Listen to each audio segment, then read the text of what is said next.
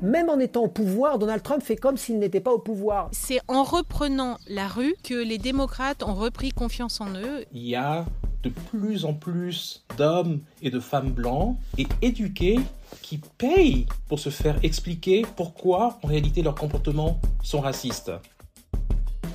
Dix semaines avant l'élection présidentielle américaine, Lacroix a demandé à Alexis Buisson, son correspondant aux États-Unis, de nous aider à saisir les enjeux et les tendances qui font l'Amérique d'aujourd'hui. Je suis Alexis Buisson, le correspondant de La Croix à New York. Je suis venu vivre aux États-Unis quand Barack Obama était sur le point d'être élu. Puis Donald Trump, en quatre ans au pouvoir, a transformé le pays pour le meilleur comme pour le pire.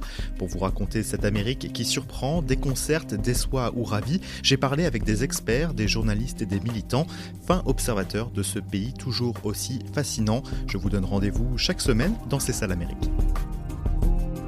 C'est ça l'Amérique, un podcast original du journal La Croix, en partenariat avec French Morning et le programme Alliance Columbia.